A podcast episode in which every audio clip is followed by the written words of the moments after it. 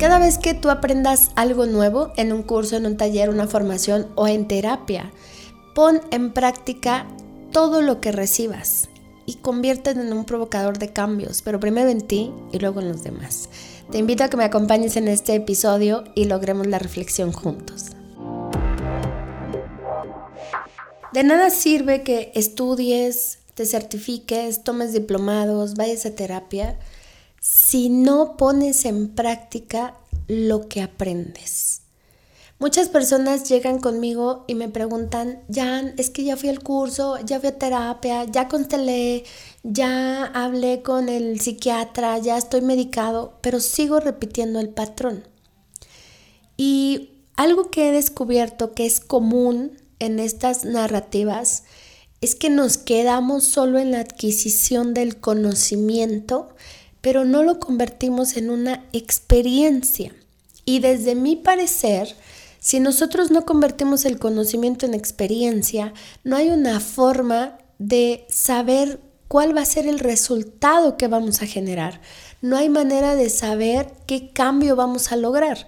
Por eso es que cuando tú conviertes el conocimiento en experiencia a través de la práctica, inevitablemente vas a provocar un cambio pero ese cambio va a ser provocado primero en ti y en consecuencia ese cambio que tú comiences a generar se va a ver reflejado en el cuerpo, en la forma de pensar, en la forma en la que te comunicas con los demás, en la forma en la que te relacionas.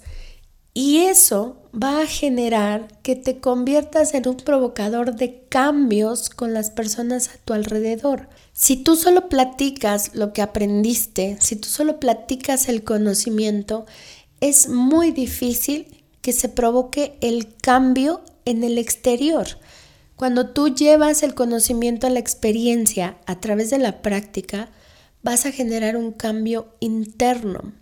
Ese cambio interno empieza por tus pensamientos, por tus sentimientos y en consecuencia esto va a modificar tu nivel vibracional, va a modificar la energía con la que te proyectas en el exterior y en consecuencia esa energía va a empezar a resonar en todas tus células a tal grado que tu cuerpo físico se va a ver transformado.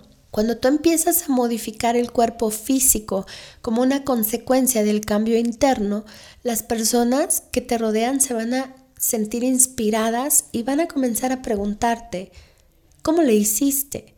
¿Qué estás estudiando?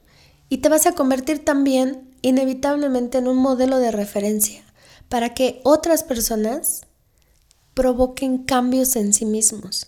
Por lo tanto, si tú eres un acumulador de conocimiento, deja de acumularlo. Llévalo a la práctica, compártelo, conviértelo en una experiencia y conviértete también en ese provocador de cambio para los que te rodean. Si tú solo los quieres convencer por el conocimiento o por lo que crees que aprendiste, pero no lo has experimentado, el otro se va a sentir presionado y en consecuencia va a huir de ti.